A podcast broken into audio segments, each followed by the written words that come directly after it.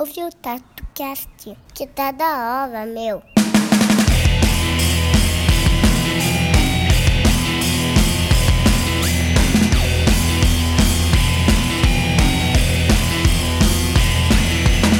Fala galera, eu sou o Bob Queiroz e hoje a gente vai contar uma grande história.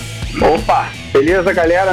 Leonardo Novaes, tatuador, 20 anos, já de profissão legalizada, e estou aqui.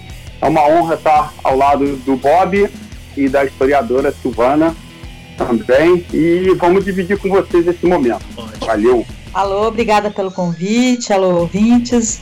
Eu sou a Silvana Gerra, historiadora escreveu uma história da, da, tatuagem no Brasil, da editora Veneta, lançado ano passado, em, né, em 2019. Bom, coloquei minha voz de radialista aqui para a gente começar com os recados. Antes de mais nada, o de sempre, se você está ouvindo pelo Spotify, Castbox, não esquece de clicar no botão para se inscrever e seguir, porque aí você está sempre recebendo o nosso conteúdo, que é quinzenal, beleza? Se você ouve pelo iTunes, ou se você tem iPhone, dá uma força pra gente avaliando lá, deixando cinco estrelinhas, que isso ajuda muito a gente. E mais um recadinho, é... vocês vão ouvir a história aí, né, falando um pouco sobre a história da tatuagem no Brasil. E esse é um livro que a Silvana Gerra fez. E para quem quiser, quem curtir, quiser se aprofundar mais, é, se você entrar no perfil do Instagram do TatuCast, que é o tatu.cast, você vai ver um link no perfil. Lá você vai clicar, você vai abrir e você vai ver lá o link para comprar o livro da Silvana. E vai direto para a editora Veneta. E se você colocar o cupom tatuagem, você ganha 20% de desconto. Então é uma, uma ótima oportunidade aí para estar tá adquirindo esse livro, beleza? O nosso próximo episódio vai ser aí o do Dia dos Namorados, então se você tiver alguma história relacionada a tatu, casal, manda pra gente, pra gente tá lendo, tá bom? Bom, e o último, mas não menos importante, se você ouviu o último episódio de Mulheres na Tatuagem, não deixa de ouvir porque foi incrível. É, eu queria ler, antes da gente começar esse episódio, uma canelada que a gente deu. Na verdade, é só um complemento aí que eu acabei recebendo e achei interessante dividir com vocês. Então, se você não viu o último episódio, ouve, porque você vai entender legal. Bom, essa canelada que mandou pra gente foi a Melanie Jordan. Eu vou ler aqui a mensagem dela. Ela falou: Ouvindo o último episódio de Mulheres na Tatuagem, queria comentar sobre uma fala que tomou um rumo diferente do que eu estava esperando. O programa Ink Master eu acho muito legal para entender diferentes técnicas e estilos. Só na oitava temporada que teve a primeira mulher ganhadora, além de terem outras artistas muito fodas nessa edição. Foi linda e emocionante a trajetória das mulheres. Elas se uniram para fazer com que pelo menos uma delas chegasse à final. Duas foram finalistas e a produtora do programa fez um spin-off com elas, o Ink Master Angels, que inclusive busca a maior participação feminina dentro da competição. Eu demorei muito para fazer a minha primeira, mas assistir o programa me fez ficar muito mais exigente para escolher profissionais e admirar muito mais. Bom, esse aí é seu recado, foi o que ficou faltando a gente falar aí sobre o Ink Master, mas bom, é isso. Então bora pro episódio com Leonardo Novaes e Silvana Gerra, que tá muito bom. Valeu!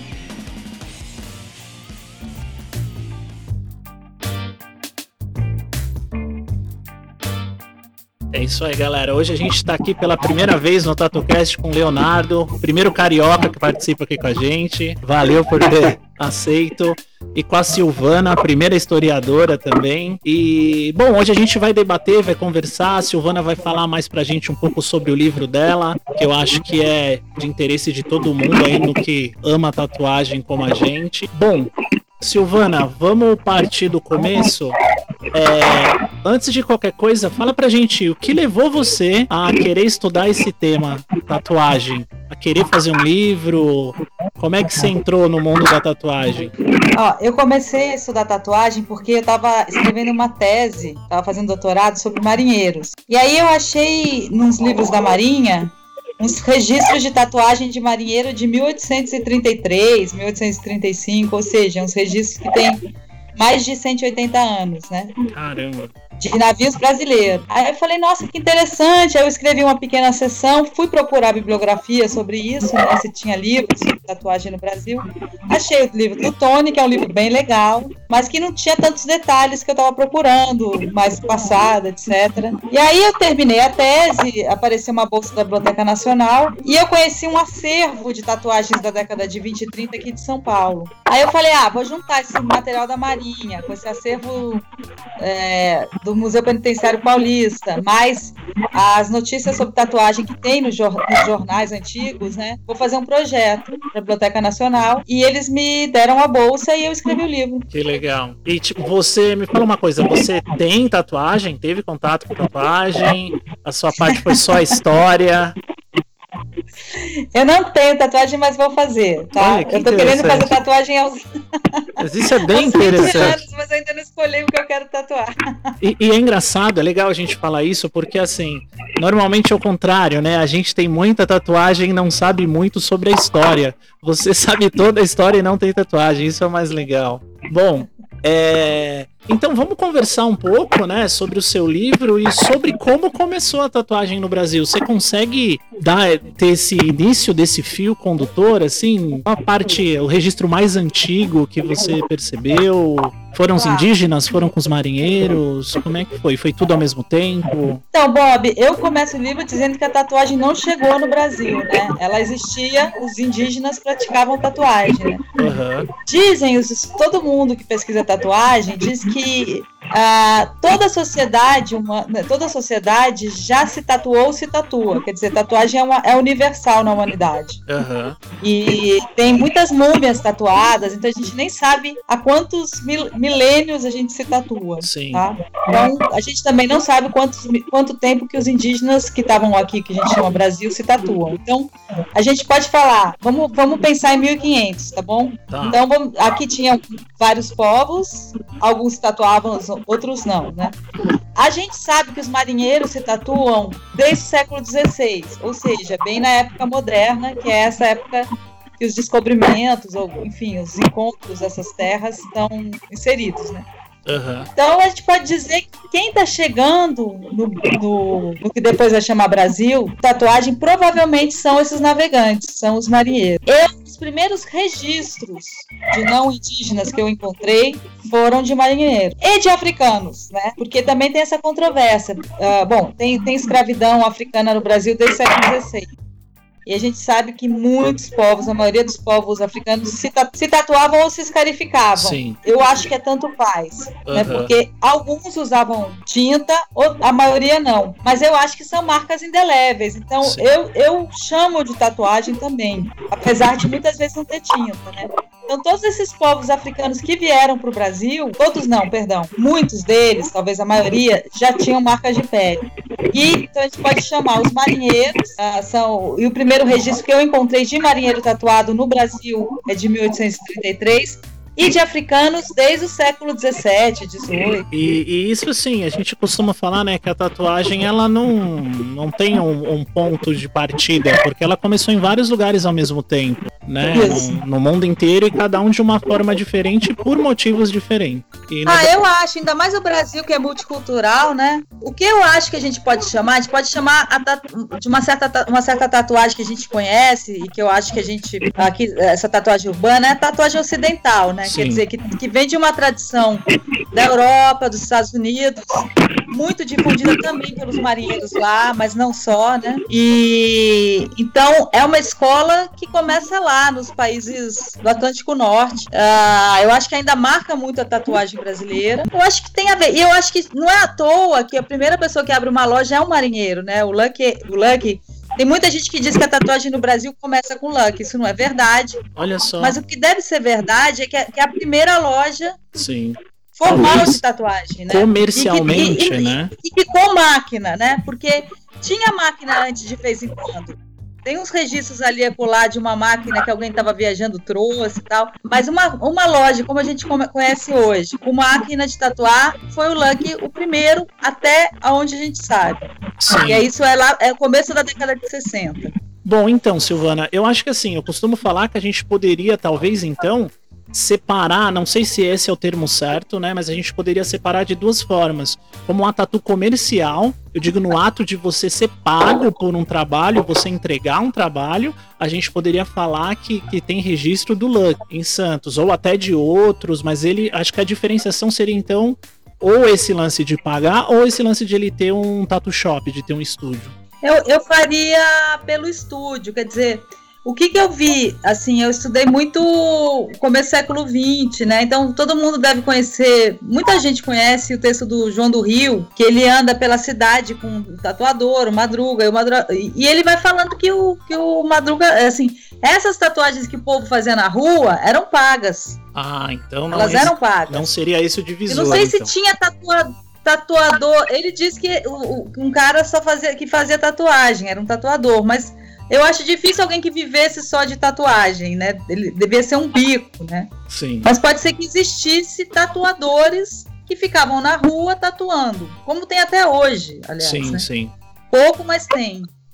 Então eu não sei se a divisão é a comercial. Já Ah. tinha uma tatuagem menos profissional. ah, não diria profissional, mas já havia tatuadores antes do Luck chegar. Ah, Então eu acho que o marco do Luck é abrir a loja. Ou seja, as pessoas poderem ir até ele e se tatuar com uma máquina, como fizeram os surfistas do Rio, como faziam vários caminhoneiros que iam descarregar no porto, porque ele abre a loja no porto, porque a, a grande clientela inicial são os marinheiros, né? Sim. Mas só que aí começa isso: caminhoneiro, surfista, motociclista, né? O... Então, é, ele come... a, é, a partir do o Luck começa a aparecer na televisão, as pessoas sabem que ele existe, vão até lá. E eu acho que ele continua, como, como o Tony já escreveu no livro dele, eu acho que ele ainda é esse marco dessa passagem dessa tatuagem que era popular, marginal, para uma tatuagem que vai se tornar é, pop e, e começa por essas, por essas subculturas urbanas que a gente conhece, né? Surfista, motociclista, hippie, punk, enfim, uma série de pessoas mais da classe média, tanto pobres quanto da classe média, que vão lançar a moda da tatuagem, né? Que vão ser os Sim. primeiros grupos jovens urbanos que vão é, começar a espalhar a moda para todo mundo. Né? legal. Mas na, nas classes populares, a tatuagem já acontecia Entendi. antes do Lucky. Olha Então só. não era só marinheiro, era marinheiro, soldado, operário se tatuava, trabalhadores em geral se tatuavam, as prostitutas que também são trabalhadoras, Sim. ah, enfim, eram, eram as classes populares, era uma cultura das classes populares que e que depois se torna uma cultura de todo mundo, né? A partir da década de 70, principalmente. Porque a gente está falando aí do advento do, do- da abertura do estúdio do Luck, a gente está falando em que ano, Silvana? Olha, outro dia o, o, o Tony fala que. Bom, o, o Tony achou né, o documento do Luck quando ele chegou, que é 59. Uhum. E eu achei outro dia umas fotos de 62, ele tatuando já na loja do Porto de Santos. Aham. Não me lembro agora se o Tony deu um, um ano es- específico, mas pelo menos a partir de 1962 o Luck já estava com loja tatuando. Legal. Léo, você quer complementar alguma coisa? Então, é... então, eu vou brincar um pouco com a Silvana e fazer uma pergunta para ela. Silvana, eu vou te falar uma coisa, vou confessar aqui, né?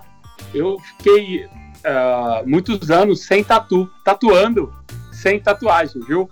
Então, eu te entendo e Sim. te reprovo, tá? Eu fiquei um ano. Eu fiquei um eu ano. vou me tatuar, eu prometo. Eu fiquei um Eu ano. sei, Um não, ano. não. Eu, eu entendo pra caramba e entendo quem me reprovava. E é muito engraçado que, tipo, vários que me reprovavam, né? Tipo, ah, ô, você é um playboy e tal, e tal. E hoje em dia são meus amigos, sabe? Isso é muito engraçado. E engraçado como a minha, minha cabeça realmente mudou depois que eu me tatuei. Então eu vou te falar que eu também não tinha tatuagem. Eu tatuei acho que 10 ou 10 ou 13 anos direto sem tatu. Caramba. E depois, é, depois é, eu vou te explicar o preconceito de não ter tatu. Olha tem só. essa. Tem, tem. Eu- isso é. existe também. É, eu sofri, eu sofri os dois lados. Primeiro eu não tinha tatu, né? E depois eu tinha tatu. Eu nunca tive preconceito de ter tatuagem porque eu já era mais velho. Eu sabia que quando eu me tatuasse, iria ser como uma relação sexual, mano. Eu ia começar e, nossa, agora eu quero toda hora. Eu brinco, faço várias brincadeiras. Várias... E tem umas, tem umas passagens muito engraçadas na minha vida, Silvana, sobre não ter tatu. Eu não falava que eu não tinha tatu, tá? Eu nunca usei isso como slogan. E um belo dia, em 2003, a Rede Globo descobriu. Então, assim, a minha vida realmente mudou em 15 minutos de fama, que Olha chamam, só. né? E, e dali pra frente, eu comecei a ser conhecido como um tatuador sem tatuagem. E eu não queria aquilo.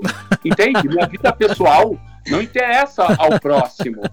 Então, eu entrava nas convenções e daí vi os Ai, caras da Band e vinha sei é, é, Rede TV. Oh, tatuador sem tatuagem. Eu falava, mano, sai de mim, cara. E aí no final eu já tava falando que era minha mãe que não deixava. Não Nossa. deixava. Eu inventava umas desculpas, porque eu não aguentava mais falar disso, entende? E eu sabia que no dia que eu começasse a me tatuar, que seria um vício. Sim. E confesso pra você que você vai fazer sua primeira tatu. Sua vida vai mudar, Silvana. Olha e só. Vai, vai mudar. Você tem um minutinho pra ouvir a palavra da tatuagem? Evangelizando. Olha, eu acho que eu vou. Eu levo tatuagem muito a sério. Eu acho que é por isso que eu ainda não me tatuei. Eu acho que eu vou adorar quando eu me tatuar. Vai. Eu vou ficar me olhando no espelho. Com certeza. Vou ficar fazendo, botando aquela blusa que faz aparecer a tatuagem. Sim. Eu, Com certeza. eu acho que é por isso. Eu gosto tanto que eu não sei o que. Que eu, que eu fico Então, pensando Silvana, o que, que eu vou fazer e tal. Então, é, agora, é, por um lado, é, a entrevista é da Silvana, mas por um lado eu vou te contar uma coisa. É, quando você não tem tatu, você entende, eu entendo você, ok? E depois que você Uhum. passa para outro lado, tipo, agora eu tenho, você começa a entender o outro. É, eu aprendi muita coisa com o Maurício, com as palavras do Maurício, Mauro e, e Ivan. E aprendi uma coisa quando o Maurício mandava eu me tatuar com o Ivan, né? E eu me tatuei com o Ivan. E, e as frases que a gente vai. Depois eu aprendi a mesma frase sendo repetida no Tatu Peter em Amsterdã no passado. E é engraçado você encontrar tatuadores antigos e, e a mesma mentalidade, a pessoa você nunca, Sim. nunca viu a pessoa na vida. E ele falou para tatuagem é pra vida, não é pra você. Entendeu, Silvana? É assim, tatuagem é a vida, o Luke falava isso, a vida não é perfeita. A tatu não pode ser perfeita. Então a tatuagem realmente passa a ser é, um momento mágico, naquele momento mágico ou triste, marcado na pele. Isso é muito interessante, que depois você vai começar a fazer tatu sem.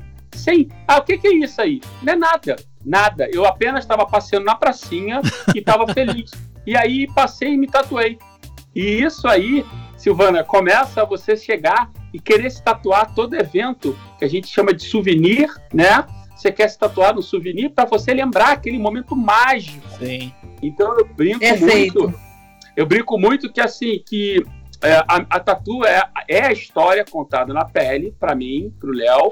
É, eu faço também uma metáfora que nós tatuadores somos psicólogos da pele, tá? Boa. Porque a- o cliente entra, vomita em, vomi ah, em você, ok, as histórias e conta. Quanto mais quando é sessões maiores e tudo, e, fa- e acabam fazendo parte da amizade, enfim, né? E da vida, né? Entende? E isso tudo vai acontecer com você e você vai se apaixonar por tatu e cada viagem que você fizer, você vai fazer uma tatu. Boa. Eu quero fazer um comentário do que você falou. Hum. É, a, a coisa que eu mais amo, eu mais amo, eu, eu fiz um Instagram, eu não tinha Instagram, mas eu fiz um Instagram pro livro. E aí tá, eu não tenho tantos seguidores, mas eu tenho seguidores muito legais, assim, muito Uhum. de qualidade, muito que curte a coisa.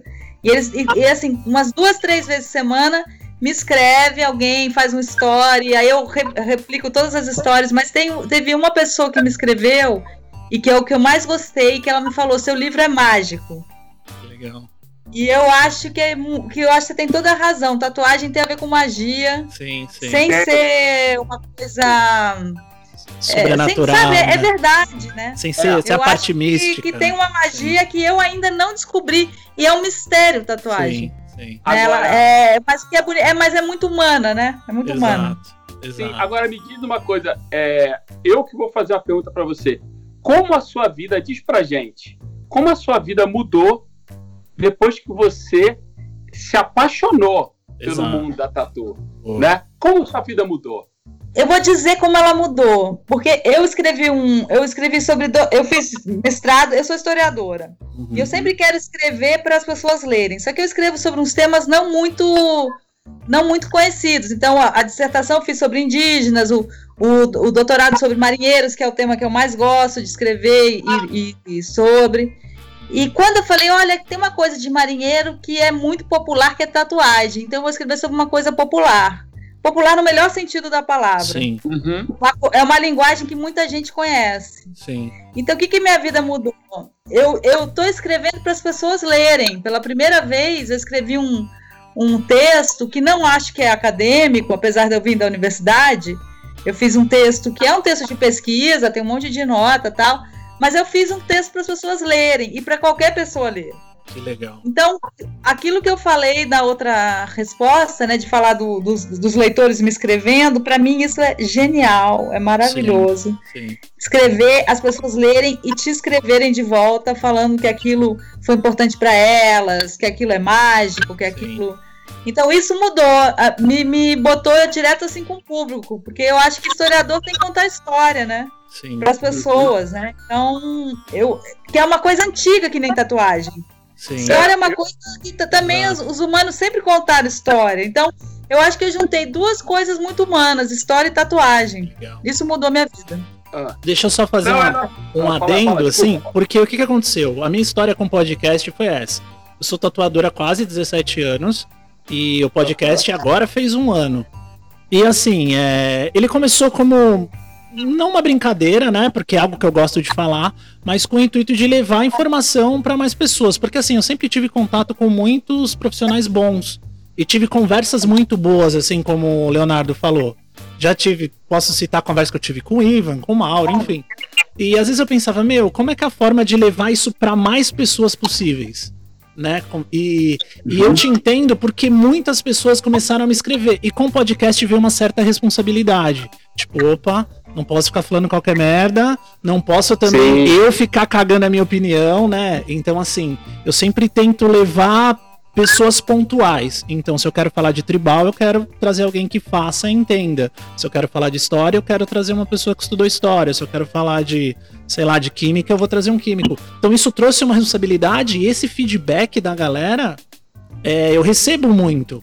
Então, assim, tem muitas pessoas que, que mandam mensagem e falam: Meu, eu tava deprimido, que eu sou tatuador.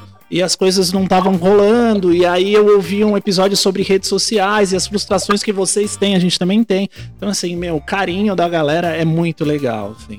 Essa, Muito. essa Muito como, legal. como as pessoas se identificam com as histórias. E, e o legal de eu gravar o podcast é que eu, além de eu estar contando uma história, eu tô ouvindo muita história. Então, por exemplo, teve episódio que a gente fez com o Tino, com o Carlinhos, que foi assim, emocionante, Nossa. de arrepiar. E eles contando como foi tatuar na época da AIDS, e enfim, é. Aham. Então é mágico. Tá com aquelas pessoas e gravar pra mim é mágico. E eu acredito que pra ouvir muitas pessoas também é. Assim como ler, né? Eu acho que a história é mágica, assim. Sim, eu, eu até falo, Silvana. é, eu só estudei até a oitava série, viu? Eu não gosto muito de citar esse exemplo, não. Eles me chamam para falar na faculdade tudo. Eu falo, nossa, mano, por que vocês estão me chamando aqui? Só fiz, eu só fiz o primeiro grau, né? Mas eu tinha vontade. é, a faculdade que eu queria fazer era de história, sabe? É uma coisa que eu gosto muito, muito. E eu sempre gostei, estudei muito Segunda Guerra Mundial. Quando eu vou para a Europa, eu gosto muito de visitar também, né? Que faz parte. Estudei também, ô Silvana, sobre para entender um pouco no Brasil sobre a rejeição da tatu. Eu fui estudar é, sobre dor voluntária e dor involuntária, né? E aí, quem me, quem me ensinou isso foi polaco, né? Que começou a conversar. Maravilhoso, Polaco. Sim. Pô, Uma lenda, né? E o polaco. Eu lancei o livro com ele em São Paulo. Foi Olha uma honra. Nossa, então. E eu conversando com o polaco, e daí o polaco me deu essa parada, e aí eu fui estudar porque eu sempre. Então, a minha primeira paixão por tatu, gente, primeira tatuagem que eu vi na vida foi da avó do meu coleguinha de 9 anos, 10, judia. Então, a avó dele, eu, eu, eu tenho 48, 40 é de campo de concentração, né? Isso, do campo de concentração, e eu me lembro que a avó dele vinha visitar ele. E aí a gente olhava pro braço, mano. Eu olhava, né? Sim. Então eu já ia, depois eu Globo Repórter e etc. E eu já era fascinado com aquilo, né? Aquele número azul no braço. E aí foi a primeira vez que eu vi uma tatu. Logo depois, meu primo, que mora em São José dos Campos, que tem 55 e tal, eles foram se tatuar com o Luke. E ele Olha tem só. a tatu do Luke, e ele tem o cartão do Luke até hoje. Caramba, que legal. lembra? E eu era, eu era moleque e foi um choque para a família, né? Meu primo era um ícone para mim porque ele desenhava e foi um choque para a família inteira. É, já veio a marginalização ali da família em cima dele, ok? Então assim, gente, é, aí disso tudo essa fascinação. O meu grande é, ponto X na tatu, ô Silvana e Bob, por que que eu virei tatuador? Foi por causa do Rock in Rio, a imagem. Olha só. Eu, eu vi o Ozzy, né? Então o Ozzy, eu tinha o posto do Ozzy e fui ler que o Ozzy fez o dragão na prisão, um dragão azul, né? Então eu fiquei, eu tocava guitarra, era o gordinho metalheiro da guitarra, e eu falei, mano, e era o Ozzy e os caras do Iron Maiden, né? Sim. que tinham tatu. E eu falei assim pra mim, eu tinha 15, 16 anos, eu falei, cara, eu quero fazer isso da vida. Eu quero tocar guitarra e fazer tatuagem. foi cara. E foi daí que eu costumo brincar, brincar, foi daí que cagaram a minha vida, né, mano? E foi daí que pá! E foi daí que eu não quis mais estudar. Agora, é, eu confesso e tenho falado também, Bob e Silvana, muito no, nessa, nas lives que eu tenho feito e conversado com o pessoal, que, que sobre a mágica, é, eu conversei com o Russo, eu conversei com o Maurício, com o Caio. A mágica, a primeira vez que eu vi alguém tatuando, Silvana, é, foi o Russo, dentro da Kombi, e a imagem, e a imagem tá na minha cabeça, e o Russo fica chocado. Eu tinha 16 anos e fomos pra Praia do Forte, em Cabo Frio. Olha Todo só. mundo querendo azarar as gatinhas, né? E eu vi aquela Kombi cheia de gente em volta. E eu fui lá e eu já desenhava a caveirinha, né? Na calça do colégio, o Ed do Iron Maiden. E daí eu fui e vi o russo tatuando. Silvana, eu fui hipnotizado, mano. Eu não queria saber de azarar ninguém, eu jovem, né? Eu não queria, eu queria só ver ele tatuando. E Sim. aquilo ali me deixou a, tipo alucinar. Ele numa Kombi azul, verão, um calor insuportável, ele com lenço vermelho e uma fila para tatuar com ele. Eu conto isso para ele, né? Que legal. E eu brinco com ele, e daí a minha, minha vida foi, obviamente, em cima disso. E aí, gente, essa que é a grande mágica, sabe, Silvana? E também eu encontrei, como você está vendo agora, é, muito de uma irmandade, sabe? Ah, eu estudo comportamento humano por conta própria, filosofia e tudo isso, por conta própria, porque eu não tenho nenhum segundo grau, mas gosto muito de entender, né? E entender o que que isso leva a, a gente, esse amor pela tatu, sabe? Porque você acaba registrando momentos mágicos ou tristes, né? Falecimento de alguém, quero tatuar meu pai porque faleceu, enfim. E você começa a fazer parte da vida. E você passa a ser um psicólogo e um historiador, entende? Sim. Aí eu acabei me completando. O Léo, ele se completou na tatu exatamente por isso, por poder, poder ser tudo, né? É, e, enfim, historiador, contar a história que você já viu, Sim. o que, que você passou, e poder também, de uma forma, ajudar os outros, né? Que você troca ideia, porque você ali é um psicólogo, sabe? Isso para mim foi bem interessante. E tem sido muito interessante, né? Claro. Também. É, Silvana, deixa eu te falar. É, a gente tá, chegou ali no ponto do Luke, né? Do, do Porto de Santos, quando ele abriu.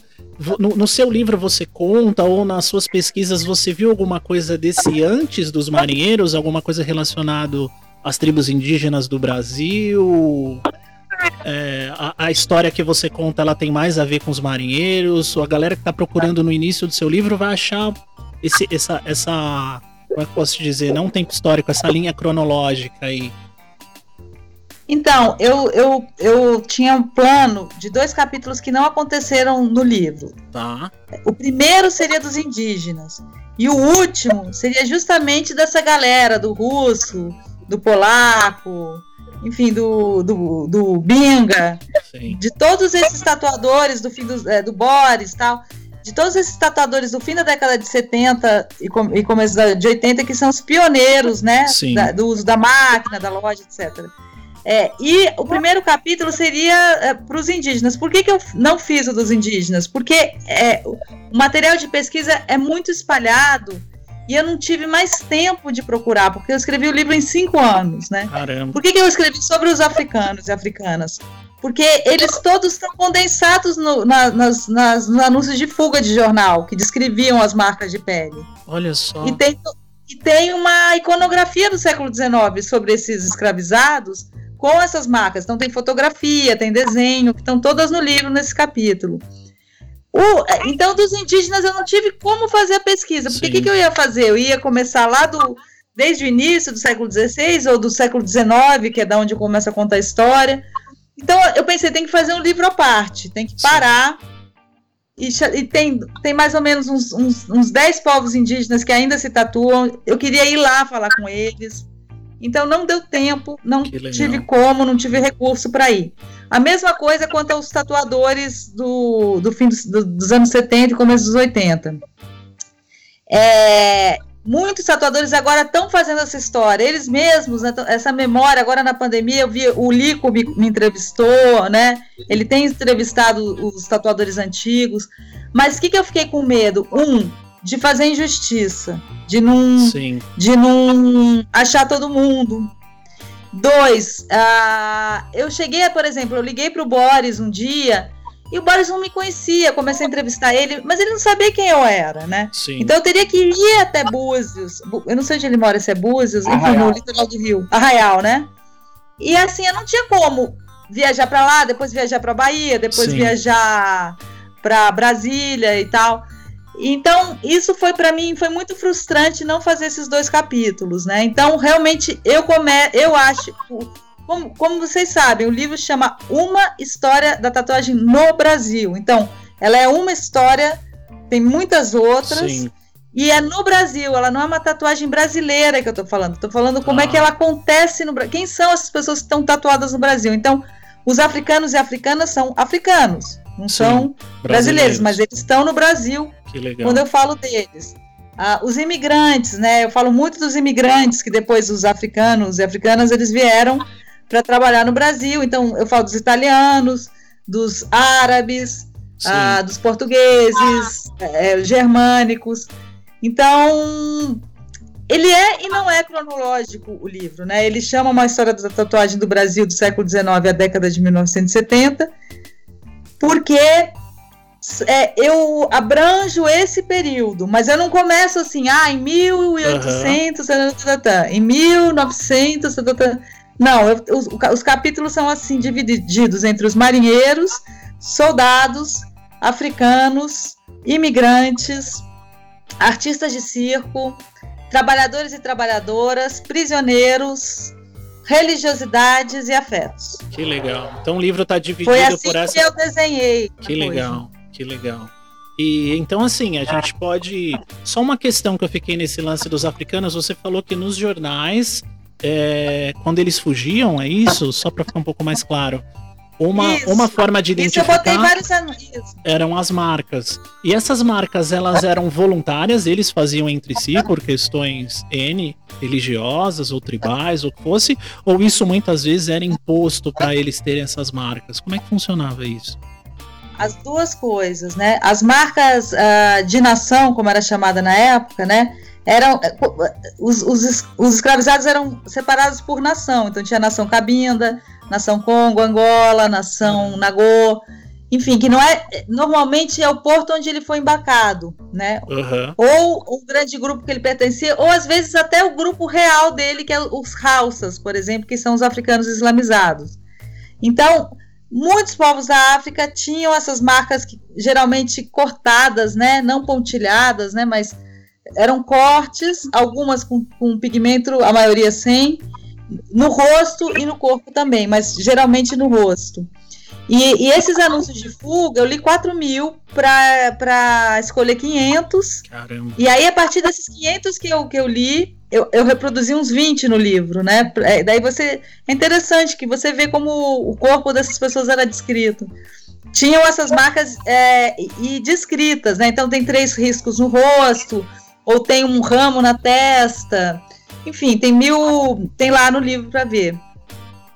E aí o, o, o, tem as marcas de ferro dos, dos, africanos, que aí é muito similar às marcas que o que o Léo falou, né, da, do, do, dos judeus na Segunda Guerra, que os alemães faziam, tatuavam quem, quem era preso em campo de concentração, com números. Era a mesma coisa no Brasil. Quem era escravizado na África, geralmente no próprio porto na África, ou no navio, ou quando chegava, recebia uma marca de ferro, que nem boi, aquelas marcas de ferro quente, para dizer que aquele, aquela pessoa pertencia a tal traficante ou a tal proprietário. Então, isso também aconteceu, está no livro, é dramático, é muito triste. Sim. E é uma, foi uma realidade do Brasil Caramba. e de outros países escravocratas. Sim. Porque é uma coisa que a gente acaba não, não se associando, né? Porque a gente está distante dessa época e acredito que por ter pouco registro, quando eu digo registro, não os acadêmicos, o registro que chega a todo mundo, como você disse, uma história para todo mundo.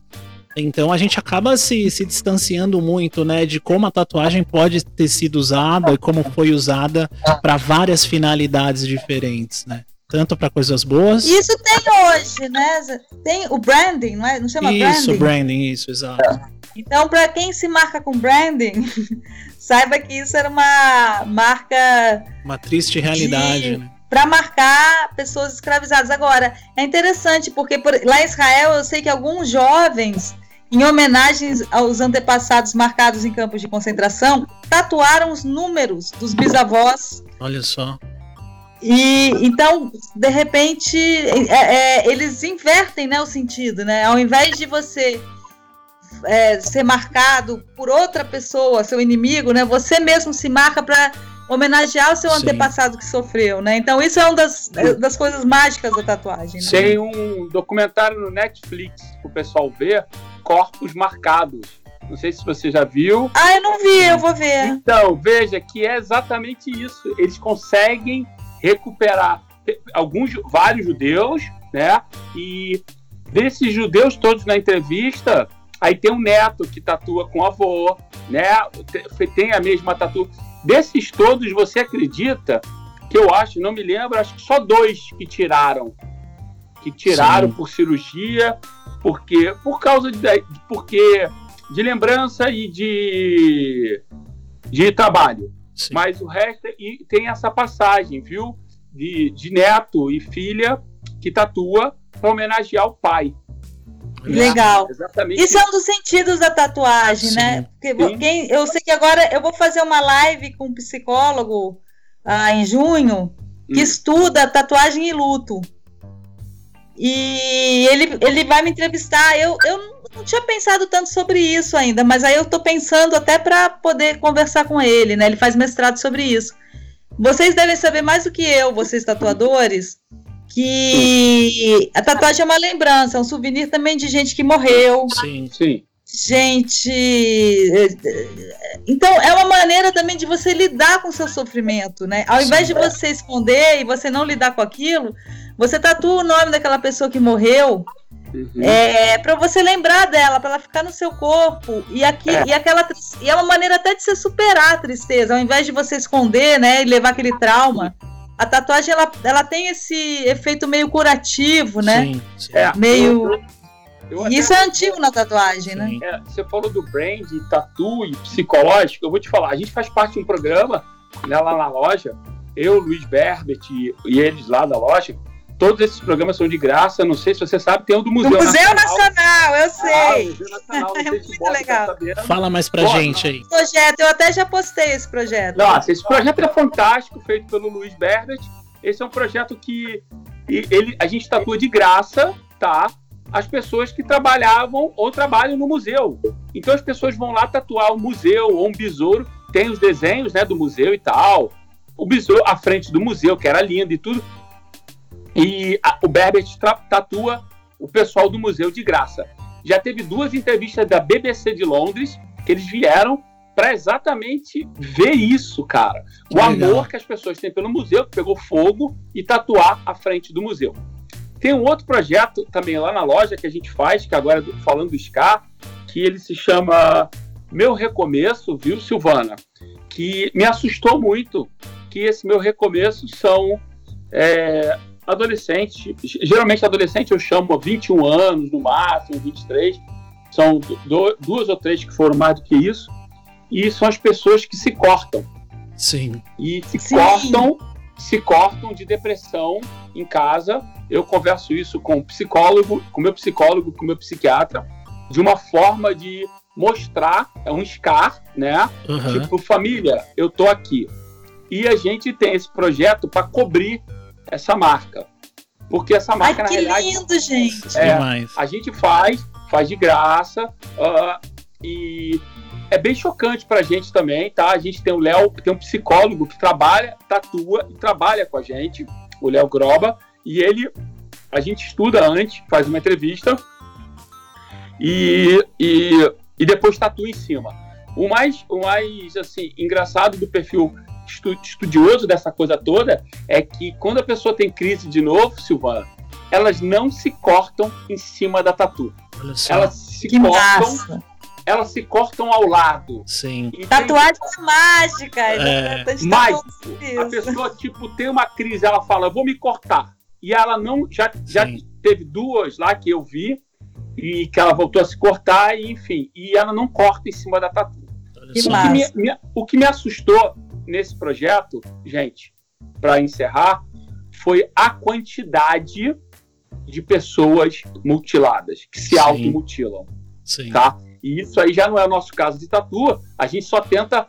Foi o que a gente. A gente o nosso projeto a gente usa como slogan é a tua dor vai te fazer feliz, entende? Nesse Legal. momento. Quando você olhar para aquilo que te entristeceu, vai te, vai te trazer, olha, uma superação, ok? De corte, eu trouxe flores. Bom, Legal. O que me deixou triste, que me deixa in- eh, muito indignado, 90% é mulher. Olha só. Isso é um estudo para psicólogo, 90% mulher. Caramba. Não passa de 21, 22 anos. Olha Isso só. que é o mais assustador. Foda. Desse, Foda. mas aí a mágica da tatu de você entrar exatamente num pseudo luto e transformar ela na numa coisa boa, sabe? Sim. Uma superação, ok? Sim. Legal. É, Silvana, vamos então falar um pouco do look, porque assim, né, igual eu costumo falar, acredito que para nós três aqui é um pouco óbvio quem ele foi, a gente conhece um pouco, mas para quem tá ouvindo a gente que não tem a mínima ideia do que a gente tá falando, o que, que a gente poderia falar do look? Acho que vocês dois podem, podem responder, né? Quem foi Olha, o look? Luke. Eu não, eu vou dizer para vocês, eu, eu avancei um pouco na pesquisa do, do Tony, né? Eu não, eu, não, eu não fui tão longe quanto eu gostaria, mas eu sei algumas coisas do Luke que eu vou falar agora. O Luke, ele é dinamarquês, ele anteriormente era marinheiro, mas o pai dele já tatuava também. Então ele era um marinheiro tatuador. Eu acho Olha que ele só. sempre foi marinheiro tatuador e aprendeu não só com o pai, mas ele disse que aprendeu com aquele holandês que eu esqueci o nome agora, um holandês super importante tatuador. Eu vou lembrar. Eu acho que não, acho que eu não vou lembrar, mas enfim. Ele é de uma escola do- dos países do norte da Europa, muito importante, tanto da Dinamarca, Holanda, que, é- é- que, que são países muito importantes na história da tatuagem. E depois, quando ele vem para o Brasil, né, diz que ele conta, no livro eu reproduzi uma entrevista que ele conta toda a história dele, né? Então, ele andou a pé na Europa, ele tatuou a pé na Europa, ele tatuou na África, ele, ele ia viajando e ia tatuando, né? E aí quando ele chega, ele chegou, ele veio pro Rio em- na década de 40, disse que adorou o Rio, foi para foi pro Morro, foi para Lapa, né? Tocou o rebu no Rio. É, continuou a vida dele em 59, quando ele para em Santos, ele fala: "Pô, não tem tatuador aqui, vou, vou parar aqui". Eu Uhum. acho que ele deve ter se apaixonado por uma mulher também, ele se casou. E abriu a loja dele no Porto de Santos, que era o maior porto do Brasil. Então, tinha muita gente que parava lá. É, o, o, eu, eu botei uma tatuagem só que o Lucky fez no livro, no Flamínio, que é um amigo meu do Rio. O Flamínio, ele, ele foi com um amigo surfista pro Paraná, pra Ilha do Mel, eh, viajar. E na volta de carro, eles pararam né, no- lá no Porto Santos e foram tomar uma na, nos bares que eles queriam se tatuar, encheram a cara, chegaram lá de madrugada, no- ele ficava aberto de madrugada, e, e foram se tatuar, né? Já meio bêbados e tal. E aí ele conta que ele tava no meio da, da, da sessão de tatuagem, chegava uma prostituta, levantava a saia, Luke, faz um coração no meu bumbum. tal. Aí o, o Luke tatuou ele e tal, aí de repente começa a formar uma fila de filipino na, na porta da loja dele, de marinheiro filipino, e ele fala, puta que o pariu, agora eu vou ter que tatuar um monte de baleia. Falou, por quê?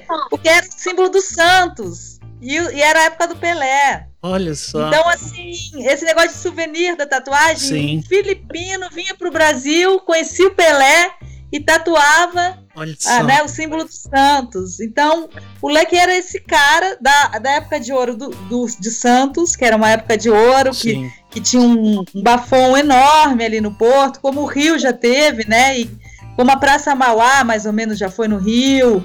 Hoje em dia isso está meio se, se dissolvendo e tal. E, e aí, como eu já tinha falado antes, o Luke é, não. Ele, ele, ele tatuava o povo do Porto, mas ele começou a tatuar pessoas como os cariocas da Zona Sul, os caminhoneiros, os paulistas, os Sim. roqueiros.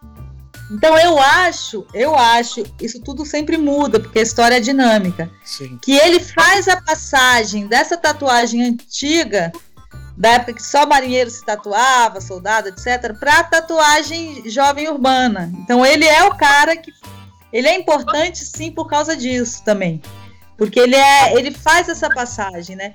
E as máquinas dele vinham do, eu esqueci o nome dele, tá no livro também, o, ah, como ele chama? Ah, desculpa, eu tenho um problema com o nome, mas é um nome dinamarquês.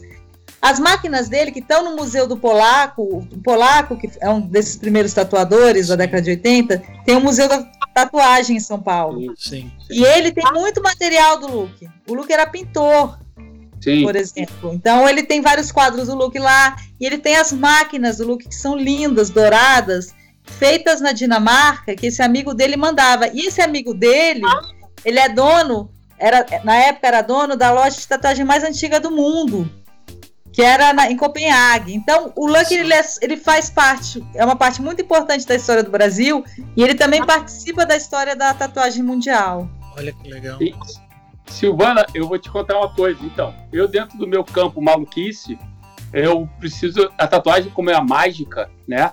E eu preciso muito sentir as coisas. É, maluco, eu peguei o carro, fui parar lá, peguei o endereço do Luke e fui parar lá aonde era a loja do Luke à noite. É. Doido. Eu fui lá de É. dia. Então, é como eu, eu. Energia. Eu preciso sentir. Eu precisava ter a visão que o Luke tinha. E aí, tipo, eu parei lá no porto. É, até hoje, é, é feio. É em Sim. frente aos navios, tá, Sim. pessoal? É em frente. O navio parava, atravessa a rua, é o Luke. É Então, era isso. uma- Isso. E daí eu fui lá. Tem prostituta lá, até Tem. hoje tem um monte de beberrão, sabe? Sim. E era dentro de uma vila. Você chegava, a porta e tem uma vila. E ali dentro é onde ele era. Então eu fui, eu contei isso pro seu Inácio também. Quando eu fui visitar seu Inácio, né, Inácio da Glória, na casa dele e tudo. E eu contei, eu falei, eu precisava vir aqui e sentir a energia, entendeu? Que ele sentia. Eu preciso ter essa visão, né? Eu tenho essas minhas maluquices para poder entender um pouco do cara e de todas as histórias e dinâmicas. Eu tive a oportunidade de ter um bate-papo também com Evandro Mesquita, que é, uma, é um carioca nato e, e ele tem tatu do Luke. E a história também é fantástica, Sim. porque ele toma, um- ele toma um ônibus aqui e vai tatuar lá com uma galera do surf daqui, né? Quando tinha o pier e tal. E assim, você fica dentro daquele é, sotaque carioca do Evandro Mesquita derretendo, né, cara? E você e ele contando a mágica toda, como era. A galera saía daqui, né, Silvano, ia se tatuar lá e voltava amarradão. O Luke também não era muito simpático, né? Grandão, quase dois Sim. metros, olho azul, sempre sem camisa. Ele tinha uma Ele não era grande, não. É, porque Ele era baixinho.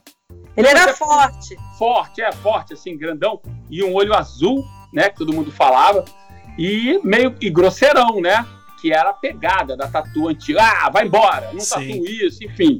Mas era exatamente, ele marcou. E eu tenho o, o pai da menina que trabalha comigo, tem a tatu do Luke, tem o cartão do Luke, tá? Eu, depois eu mando a foto pra vocês. E É, o. Lulu que merece um livro só pra ele, com essas é. tatuagens, né? É, eu, eu na casa. Quando eu cheguei na casa do Seinácio também, gente, e entrei na casa do Seinácio, tinha um monte de quadro, Bob. Eu Sim. parei, olhei e falei: esse quadro é do Luke. Aí ele, na sala escura, e ele, mas meu Deus, você nem viu o quadro? Eu falei, mas eu sei que é do Luke. Que ele fazia com areia, cola, É, de tatu. Sim, sim. E aí eu, na hora, o Seminácio ficou chocado de saber que. Eu, na hora, como eu, como eu notei que o quadro era do Luke na, na, na sala apagada, né? Sim.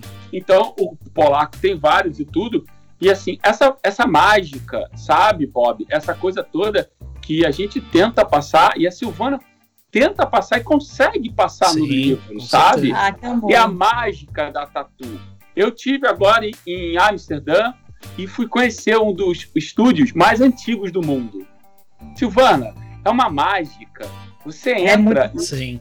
Silvana, e, e assim, e o Tino já teve tá, nas viagens dele lá, sabe, Bob, é uma parada assim, você, quer, você não quer fazer mais nada, você Sim. esquece o Van Gogh, você quer ficar dentro do estúdio do cara, com um monte de original, foi um dos primeiros estúdios tatu do mundo, 1956, cara, é o Tatu Peter, né, Tatu Ed, que é o Ed, que é o filho do Peter, e ele te mostrando os originais, ele me deu um monte de esboço dele, tipo assim, o cara nunca me viu na vida, sabe, Sim, Silvana? sim. Essa é a mágica da tatu. Você entra. Olha, é verdade. Eu vou dizer, Léo, Hum, eu não sou do mundo da tatuagem, né? E eu não fiz esse capítulo dos tatuadores que estão vivos, né? A maioria, você né? acha que não é? Você acha que não é né? E, e, cara, eu falei assim, será que os tatuadores vão gostar do livro, né? Porque eu não cheguei depois do Luke, eu queria ter feito esse livro, esse capítulo, eu queria muito ter feito desse capítulo dos tatuadores que estão vivos, né? Que começaram ali na década de 70, 80. Mas não deu mesmo, né? Não quis fazer besteira, e eu acho que às vezes é melhor ficar quieto e não fazer. Cara, eu fui tão bem recebida na comunidade tatuadora, até É. hoje, assim, ninguém veio me reclamar comigo. As reclamar. pessoas são só carinhosas comigo. Poxa, obrigada, valeu por falar do nosso mundo e tal. E aí eu vou conhecendo cada vez mais tatuadores e tatuadoras. E eu faço questão toda vez que eu vou fazer lançamento de livro de chamar um tatuador antigo da cidade, né? Então lá ah, no Rio eu não fiz um lançamento, eu só fiz um É, lançamento gente comum, sem fala. Eu ainda quero convidou. fazer um. A gente já te. Não, eu já falei, quando vocês quiserem eu vou. Mas lá em Brasília eu fiz com o Jabá, É, ah, na- em Salvador eu fiz com Binga. Aqui, ó, Ah, aqui, ó, braço em São. Paulo com polaco. Então, assim, Ó. cara, eu, eu tenho um assim, maior respeito pela comunidade tatuadora e as pessoas são muito legais comigo. Sim. Eu acho que é um mundo mágico, eu acho que a tatuagem é um mundo mágico. E eu também acho, outra coisa que às vezes me perguntam: ah, mas você acha que não vulgarizou? Eu não acho que vulgarizou, eu acho que é isso aí. Cada um Ela se transforma, né? e se tatua com quem quiser. Exato. Agora, eu, você quer me perguntar quem- com quem você tatuaria? Eu me tatuaria com um tatuador bom. Um tatuador profissional que já tá Ponto. no mercado há algum tempo. Sim. Entendeu? Um que eu conhecesse. Eu não, eu não iria no baratinho. Agora, se eu não tivesse grana, eu não tatuaria. Ou eu faria tatuagem em mim, ou eu chegaria para um cara aqui. Porque às vezes os caras se tatuam besteira, bobagem. Sim.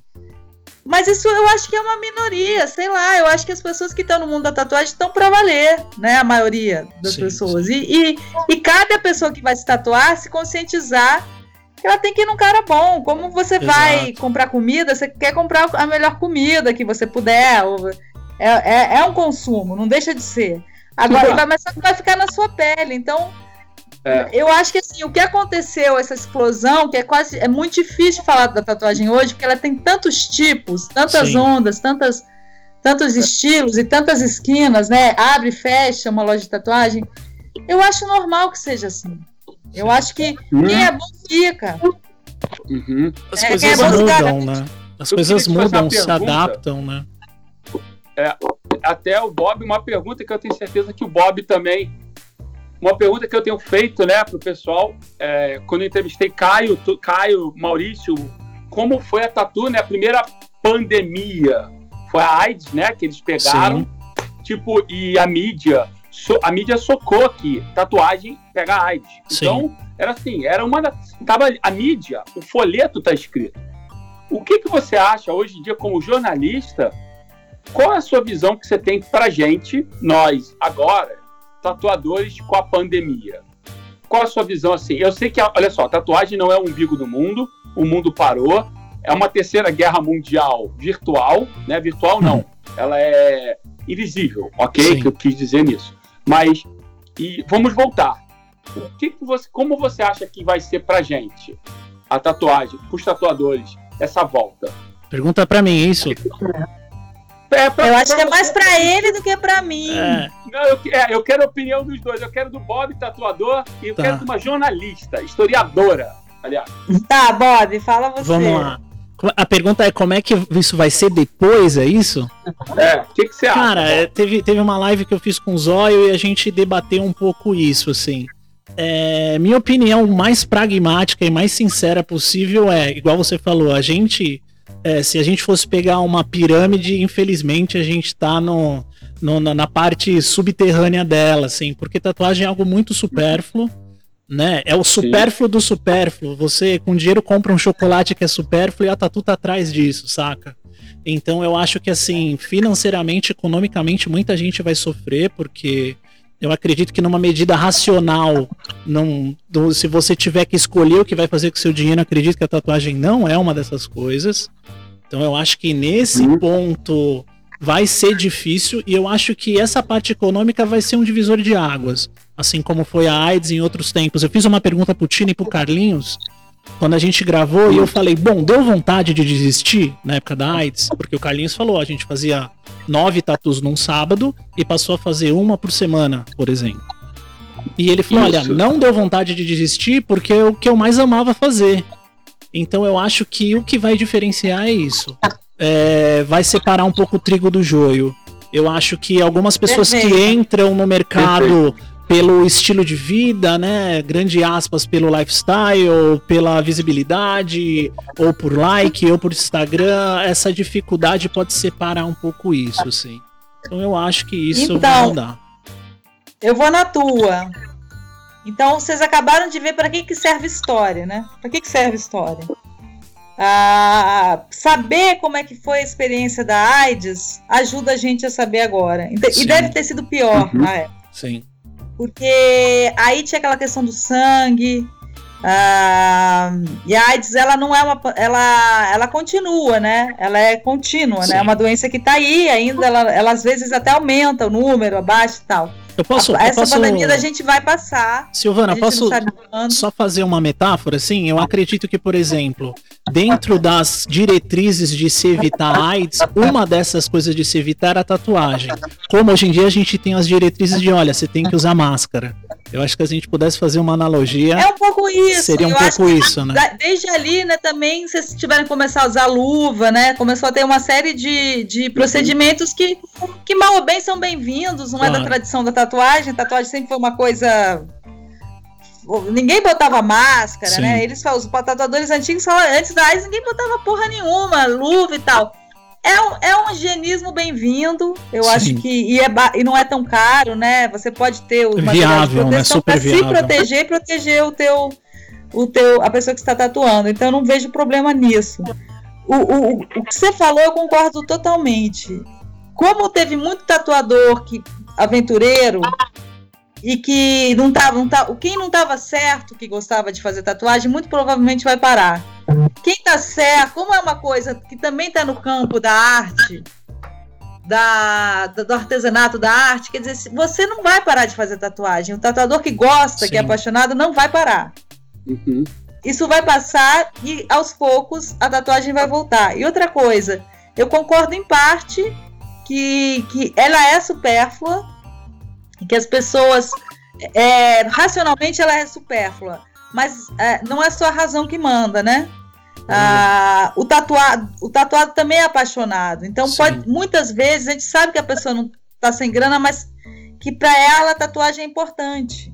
Legal. Assim como é importante comprar um batom, assim como é importante comprar um vestido, Sim. assim como é importante fazer uma viagem. Quer dizer, não são uhum. coisas para sobreviver, mas são coisas da paixão humana. Sim. Uhum. Então a gente não, não, não, divide isso tão, tão certo, né? Ah, porra, tô sem grana, não vou fazer uma tatuagem, mas é tão importante para mim. Vai lá e faz, parcela. Boa. Então eu acho que vai voltar e a história serve para isso. A gente já passou por momentos piores. Sim. A AIDS provavelmente foi pior para tatuagem do que a do que o Covid. É, e, eu, eu... E, a, e a, aos poucos os tatuadores isso passou. Sim, passou. Virou história. E a tatuagem explodiu depois da Exato. exato. É, eu tô com vocês. Eu tô assim. É, eu acho que realmente tô com o Bob, tô com a Silvana. Tipo, vai separar homem de garoto, sabe, Bob? Uhum. Sabe a é, seleção natural? Sim. Aquela galera, eu vou falar, cara, eu sempre fui um cara, um grilo falante, então eu falo o seguinte, olha, eu não vou desistir. Bob, claro. meu estúdio é grande, hoje em dia é grande. Eu não fui treinado, Silvana, para ter. É, as pessoas me entrevistam e fazem. Eu não fui treinado para ser o dono de um estúdio, sabe, Silvana? Eu apenas queria fazer tatu, cara. Sim. E só que eu queria fazer tatu e falar. Eu falo igual um papagaio. Não, meu papagaio é mudo, mas eu falo mais do que eles. Então, eu queria, eu queria passar isso e receber isso. E eu falo para minha mãe e para meu pai que é a faculdade da vida. Então, cara, eu não vou parar de fazer. Eu amo o que eu faço, Sim. sabe? Eu não me vejo fazendo. A tatuagem, eu, eu acho que ela é muito completa e muito complexa. Quando eu, eu, há muitos anos, eu fui dono de uma loja de miniatura, viu, gente? Olha eu só. faço miniaturazinha, é. Eu faço, continuo fazendo, depois eu mostro e tal. Faço hoje em dia miniaturas voltadas a tatu. Mas eu fazia muito Segunda Guerra Mundial e tudo. Época do Revel, vocês não eram nascidos, não. Então, é... Não, eu acho que eu tenho sua idade, amigo. Então, eu tenho 48 já. Eu tenho 47. Então, então, você, então você pegou Revelzinho, aviãozinho que você montava para quebrar. Sim. Era um brinquedo quebrado. Então, o que eu costumo falar era o seguinte: a tatu, eu consigo, a tatu, sabe, ô, Silvana, você, você tá de saco cheio de tatuar? Tatuar sangue humano. Você vai pintar um quadro. Você tá Sim. de saco cheio de pintar um quadro? Você vai desmontar tua máquina. Você vai mexer com mecânica. Você tá de saco cheio de, de, de falar com alguém de alguma coisa? Você vai desenhar no papel vegetal. Então, eu encontrei na tatu o mais complexo, sabe? Se você tá de saco cheio de tudo, de, de desenhar, eu, por exemplo, nessa pandemia tive o bloqueio criativo, né, chamado. E eu fui tentar entender eu vou, eu, aí eu me volto para psicologia, né, que é o comportamento humano, sabe? Aí tu vai entender. Então a tatuagem é uma coisa, exatamente, é uma mágica. Ela é uma coisa mágica, é uma mágica que não tem explicação. Ah, por que, que o cara tatua? Tem gente que tatua pra caramba, sabe, ô, Silvana? E o cara tá morrendo de fome, sabe?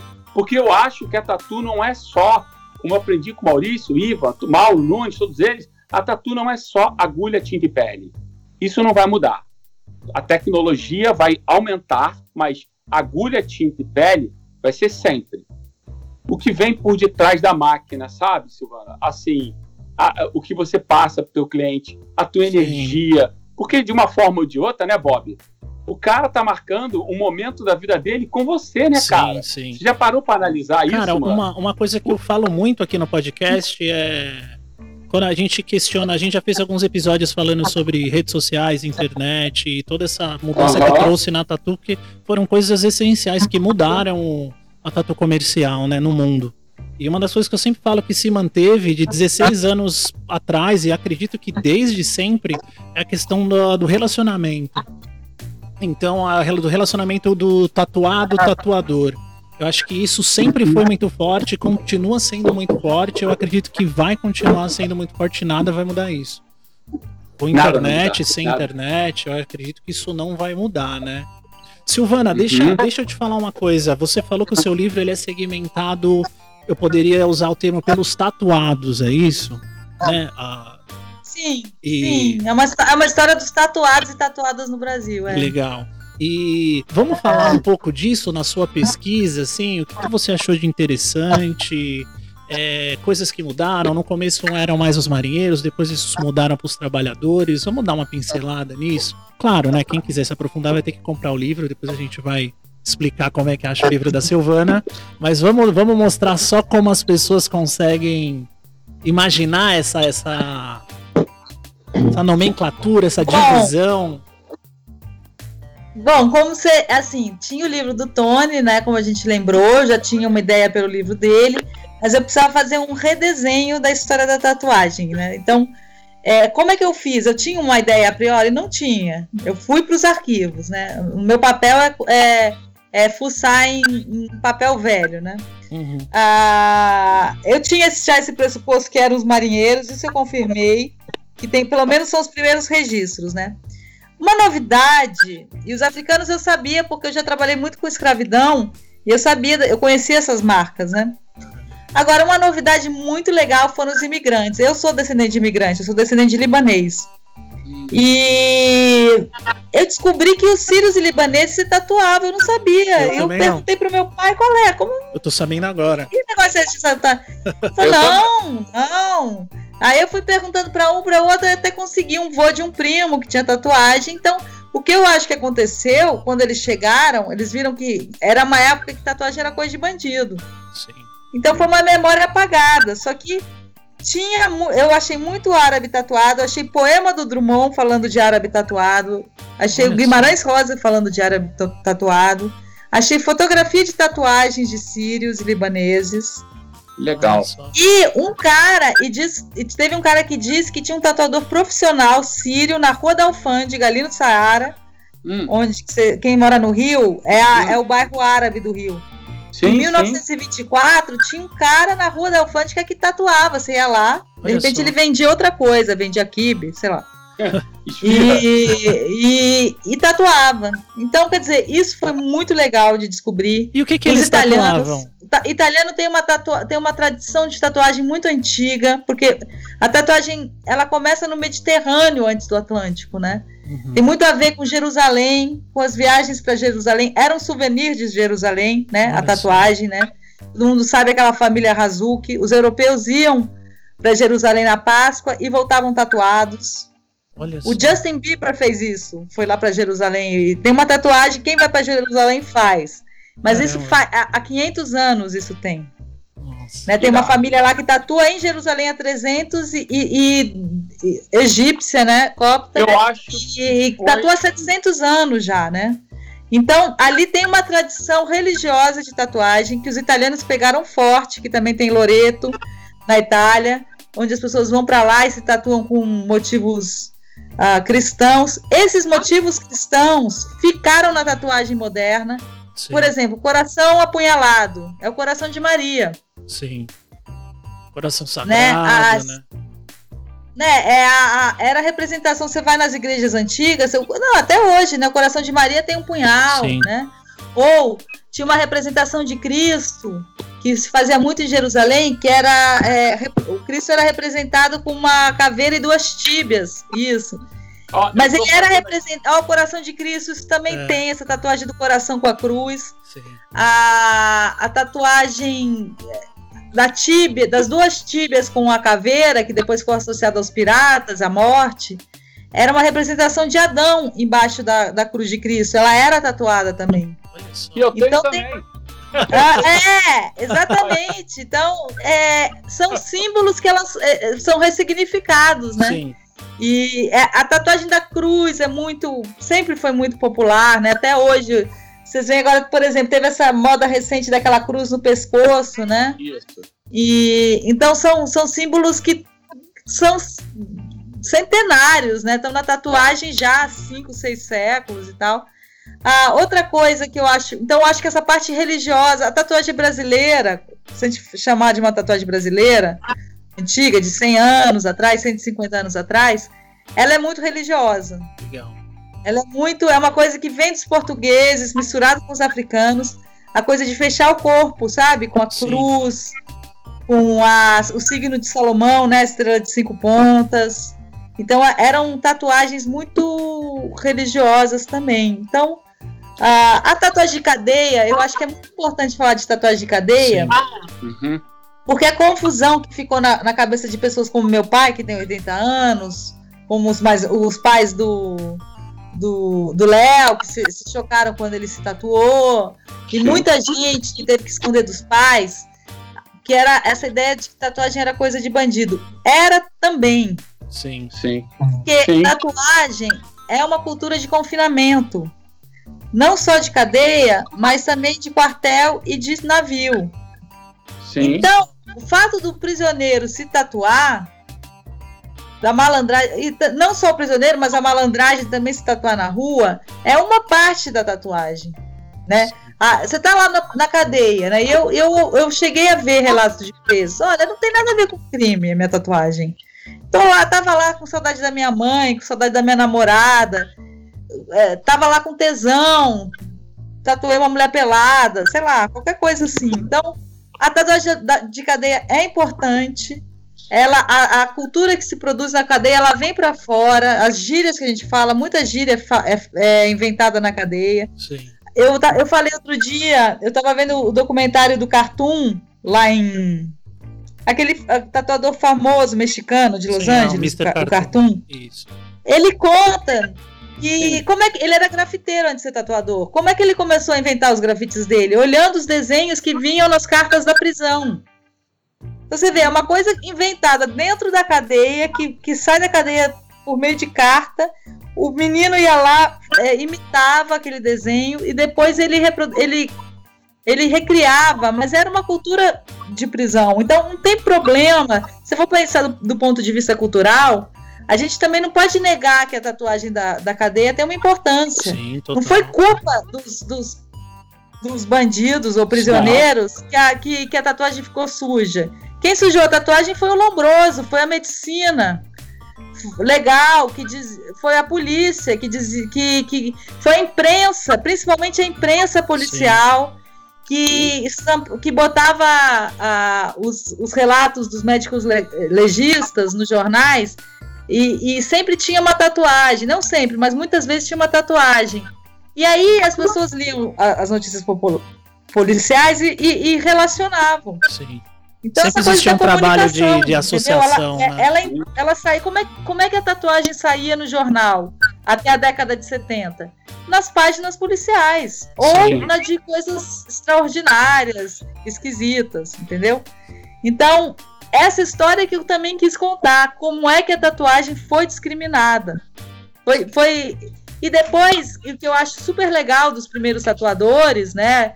Como você falou, Russo, Inácio, Polaco e um milhão e dezenas, né? Binga, eles lutaram para para discriminar, para a tatuagem não ser uma coisa de criminoso, ser uma coisa de cultura, como ela era já, como era entre os pobres, mas que também é, eu acho que daí entra naquela coisa, cultura de pobre é criminalizada. Sim, é marginalizada. É, também tem isso. É marginalizada. É, é marginalizada, né? Sim, sim. Então, eu para entender um pouco do preconceito, né? Quando eu é, eu para entender o preconceito da minha mãe, da minha mãe, minha avó, vamos dizer assim, minha mãe tem setenta e tanto, né? Minha mãe falava que tatuagem era de cafajeste. Minha mãe e meu pai não têm tatu, tá? Deixar bem claro. Sempre foram contra, tá? Hoje em dia minha mãe aceita, óbvio, né? Quantos anos que eu tô nisso. E meus irmãos têm, eu tenho tudo. É, eu comecei a estudar, comecei a aceitar melhor. Eu não tinha tatu e tal, mas foi quando eu fui estudar dor voluntária e dor involuntária, que é que foi, Silvana, a geração do, do pós-nazismo.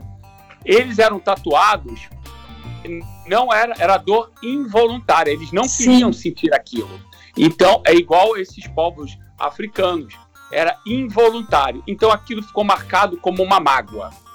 Né? E você vê, até tem um outro lado psicológico da história, da, do, da dor voluntária e involuntária, que a tatuagem você não consegue explicar como é a dor da tatuagem, né, não, Bob? Sim, a gente fala arde, queima, não dá, pá, exato. E depois, né, exato. Olha que, que eu vou deixar aqui um link para as pessoas pensarem que a, a, tatuagem você acaba quando você está tatuando, a primeira coisa que você pensa, Silvana, nossa, o que, que eu tô fazendo aqui? Puta que pariu. É a primeira coisa, Silva. Depois, quando acaba, abaixa a endorfina, a adrenalina, tudo, e você olha no espelho e você fala, nossa, velho, que irado. Quando é que a gente vai fazer a segunda sessão? Né? Vamos lá. Aí isso bateu em outro lado, autoestima, barará, barará. Mas o que, que acontece é o seguinte: no voluntário, você apaga a dor. Se eu perguntar para Silvana agora, que a Silvana, como é ter uma dor de dente? É involuntário. A Silvana vai uhum. explicar que dói o ouvido, dói o nariz, dói Sim. tudo. Você quer bater com a cabeça na parede, né? E eu fui entendendo dor involuntária e dor voluntária, que a tatu é voluntária, e eu fui entendendo o preconceito, né? Porque quando chegaram vários judeus também, a marginalidade, os judeus, tudo isso, né? Pós-guerra, esses tempos todos, 50, 60, né? E de repente chega o look, né? Que eu tô, né? Assim, nesse caso, comercial, que a gente está chamando, né? E aí, Silvana, assim, é, em 70, em 80, que eu comecei a me envolver com tatu, não tatuava, deixar isso bem claro, que tem muita gente que fica zangada comigo, porque eu sou velho, mas tatuo só há 20 anos, oficialmente. Mas então, assim, é, você começa a ver, Silvana, assim, eu, eu era os grupos de moto, né? E, é, e meu pai falava, eu me envolvendo com tatuagem, né? E meu pai falava, olha, você vai ser preso, porque ali todo mundo fuma maconha e tem tatuagem, sabe? E um outro comportamento, só para finalizar meu pensamento sobre antigamente e hoje, Silvana, até até um, umas imagens que o Bob deve ter visto já em Pinterest, Instagram, que é, é, um, é um bonequinho dos anos 60, 80 e ano 2000. O, o, os moleques chegam no estúdio para tatuar hoje em dia, né, Bob? No antebraço. Né? Isso é uma puta exemplo, mudança, né, pra é, gente. O, é, o Bob não tem tatu no pescoço, Silvana, nem na mão. Sim. Tem? Não. É? Então, não viu, Silvana? Essa é uma observação. Sim. Por quê? Aí o Léo Maluco foi estudar, Silvana porque as, os tatuadores antigos não faziam. Sim. Por causa é da Yakuza. Por causa da Yakuza, da tatuagem ocidental e oriental. Na oriental você não tatua mão e pescoço. Você né? tem o controle, aí, né? De esconder e tal. É, você vê, Silvana, que é uma repetição. E você começa. Aí quando você começa a viajar e tudo, em culturas diferentes, você começa a ver exatamente que se repete, né? Sim. Porque, então, é, eu li uma entrevista, né, na, na revista, acho que Vice, que agora é virtual, do, do mestre, esqueci o nome agora, o japonês. Ele fala uma coisa, Silva, a gente tatua pra gente. A gente se tatuava pra gente, né, Bob? Total. E hoje em dia, a, as pessoas de tatuagem contemporânea, eles querem tatuar para o mundo. Sim. Entende? como eu vou fazer uma tatuagem e não mostrar? Entende? Exato. Então, por isso, Silvana, entra, entra moleque novo lá na loja, de 19 anos, ele quer tatuar o pescoço e a mão. A primeira ele não tem tatuagem, tatuagem nenhuma. Exato. Não é não, Bob? Sim, sim. Esse comportamento, Silvana, que a gente vê do dia a dia mudou muito, muito. O que era para esconder hoje em dia é para explanar. Sim. Né? Então, é, é que a cultura. Eu acho que o que aconteceu, principalmente depois da TV, né? Mas eu acho que o cinema começou a, a criar as revoluções comportamentais, né? E a década de 60 é onde isso tudo explode. E o corpo, pô, até a década de 60 todo mundo andava vestido. Né? Homem não usava shorts. Sim. Uhum. mulher usa a mini saia dessa época, né? Você começa a mostrar seu corpo. Então não é coincidência que a tatuagem é, ela começa a ser liberada junto com o corpo. Olha só. E a tatuagem também tem um elemento muito erótico, vocês sabem disso. Sim. Tá, tem tanto para o autoerotismo quanto para o erotismo geral. E erotismo quer dizer muita coisa, não só sexo, né? Sim, sim. Mas ah. assim, é, é uma coisa difícil até de explicar o que é, mas o pra, é, tem a ver com prazer. Isso que vocês estavam falando, o prazer da tatuagem. Exato. É, é no plano erótico. E, e antes, falar sobre erotismo era vergonhoso. Você sensualizar, você é, falar que. Né, você não podia fazer sexo antes do casamento. Né? Você não podia falar de sexo. Mulher não podia, não podia estar tá falando isso aqui agora. Né? Há pouco não. tempo atrás, né? Então, a tatuagem também está nesse campo. Né? Eu acho que eu falo um pouco disso no, no capítulo dos afetos, né? Ela tá no campo do amor ardente, ela tá no campo da sensualidade, sabe? Não só para mulher como para homem. Quando a tua mãe fala cafajeste, ela tem em mente aquele cara que é Sim. sedutor. Sim. E agora, todo mundo pode ser sedutor. Isso não é, É. mais um problema, não é vulgar. Sim. Então, tatuagem era vulgar para a mulher. Não é mais. Talvez É. alguns velhos ainda achem. Mas a mulher, eu vi isso acontecer. Você lembra quando as- a tatuagem começou a subir pelas coxas das mulheres? Nossa. Tinha aquele tribal no, No no, fim das costas, que elas Exato. abaixavam, a- que a calça era baixa. E depois teve uma época que era aquele short bem curto, com tatuagem na coxa. E isso é, é incrível. Isso tem a ver com a liberação da mulher. Não tem a ver que a mulher, como os caras falam, né? Ah, é vulgar, vaca, puta, não sei o que lá. Não, isso é o seguinte. Vamos sensualizar. E qual é o problema, né? Sim. É. Qual é o problema? Então a tatuagem está no campo desse- da transgressão. Sim. E, E, e isso, isso também. Então, ela está em muitos campos: do afeto, da saudade, né? Da, do prazer, do erotismo, da tristeza, do ódio. Então, é, uma- é um lugar de expressão. É apaixonante. Realmente, vocês têm toda a razão. sim. é, Por isso olha, que a tatuagem é para todo definiu- mundo, né? O meu psicólogo me definiu uma vez ah, que eu achei perfeito. Léo, o que você tem de transgressor, você tem de moralista. Porque você tem de família imoral, sabe? Porque a gente, Hum. ao mesmo tempo que a gente tem essa transgressão toda, sabe, Silvano? A gente é muito família, irmandade um com o outro, entende? Essa coisa, por exemplo, você vê o Luke, ele ia de estúdio em estúdio, se não tivesse eu andando. E eu, por exemplo, eu saio daqui, tomo um avião, vou- chego lá, do outro lado ali, sei lá, Amsterdã, Itália, onde for, você chega ali e fala, oi, tudo bem, tudo bem. Eu sou fulano de tal, amigo do fulano de tal. Sim. Na mesma hora, Silvano, abrem as portas para você, não é, Bob? Exato, exato. E o cara pergunta assim, ô, ô, ô Silvana, e o cara pergunta, você trouxe sua máquina? Eu, não, não, eu tô passeando. É assim mesmo. E, Silvana, eu, eu falaria horas aqui sobre essas minhas é, viagens nesses estúdios. Eu fui em Amsterdã também, no museu, né? Do, que, que- fui, fui atrás do, do museu que acabou e tal. Aham. Mas é engraçado que quando você entra, Silva, eu nunca vi os caras na minha vida. Oi, tudo bem? Tudo bem. Eu tenho tatuagem de fulano, Maurício, Mauro Nunes, Ivan. Você fala os nomes de três, quatro, a porta abre. O cara pergunta pra Legal. você. É muito legal. Eu falo que ao É mesmo muito- tempo que é, É muito, muito legal. grande, Eu é muito fechado, né? É muito. Ah, Ao olha, mesmo tempo que é muito tenho- aberto, é muito conectado. Muito conectado. Eu tenho uma passagem muito engraçada no Miami Ink, sabe, Bob? É, eu tava de passeio, de bermuda, fui na praia. Aham. Praia, bermuda, chinelo, carioca, cariocagem. E daí, quando eu saí, e eu vi lá, e o- vi lá Love Hate, Miami Ink. Eu não eu fiquei num hotel na frente, aí eu falei, cara, eu vou, né? Quem não vai querer ver o Miami Ink? Sim. E entrei. E eu entrei lá, eu olhei pros caras assim. Aí os caras me olharam. Aí o cara viu minha tatu. E eu falei, ah, não fala inglês não e tal, não sei o quê. Cara, quando eu falei, quem é essa tatu? Eu falei, Ivan, Maurício. Cara, eu só sei, essa passagem é muito engraçada. Eu conto com o Maurício e tal. De repente, o meu irmão entrou. Meu irmão logo após entrou. Meu irmão, não, meu irmão só tinha uma tatuagem no braço. Ele entrou com minha sobrinha no carrinho. E eu tava o Léo de cueca no meio do Miami Ink, mano. Tirando a roupa no meio do Miami Ink, meu irmão. Cara, qual é a merda que você tá fazendo, cara? E eu sem falar inglês. E por que que eu parei? O Frederico Ferroni me recebeu, que é o dono. Eles me receberam, Silvana. Eu falei que eu tava de passeio.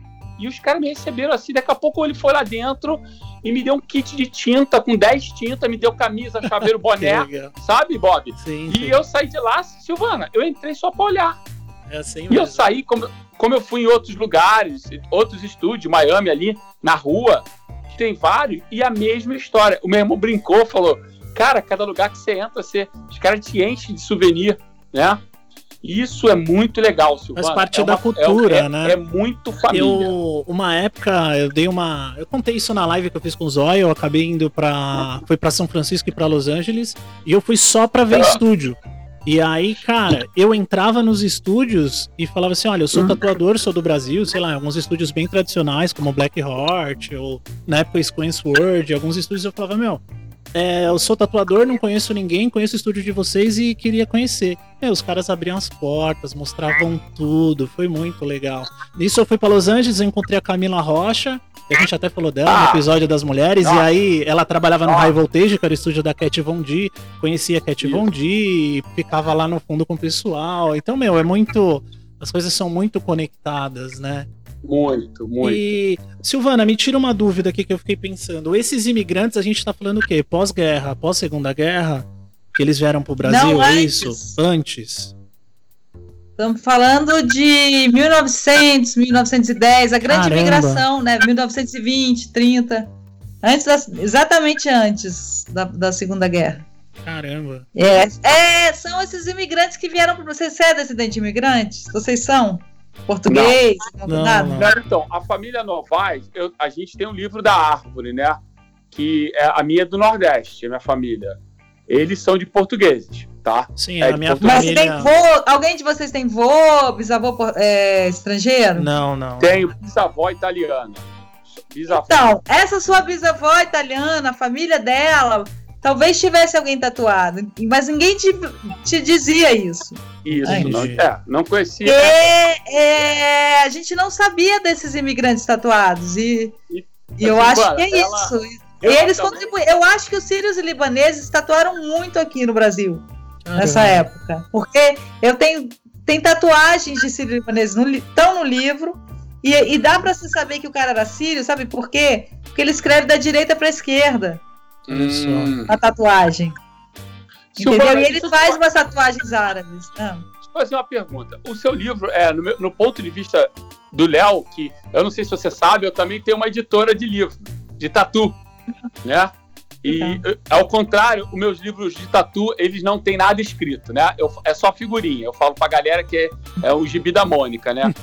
Então, assim, é, eu, a gente usa os seus livros, é, eu na escola lá, eu, a gente usa, eles acabaram se complementando. Porque você vai até o Tony e o Tony é dali pra frente. Vocês Sim. combinaram, você conhecia o Tony antes? Como é que foi Não, isso? o Tony me procurou quando ele ficou sabendo, saiu uma. Teve um, um post da, da- do Ministério da Cultura, como eu era bolsista da Biblioteca Nacional, o, o Ministério da Cultura fez um post da minha pesquisa, antes de sair o livro, há muito tempo, acho que em 2017. Hum, E esse post, post foi. é, ele foi compartilhado 10 mil vezes. Olha só. nossa, É, aí chegou em muita gente, inclusive no meu editor que me ligou para me convidar para publicar. E aí o Tony me escreveu pelo Facebook.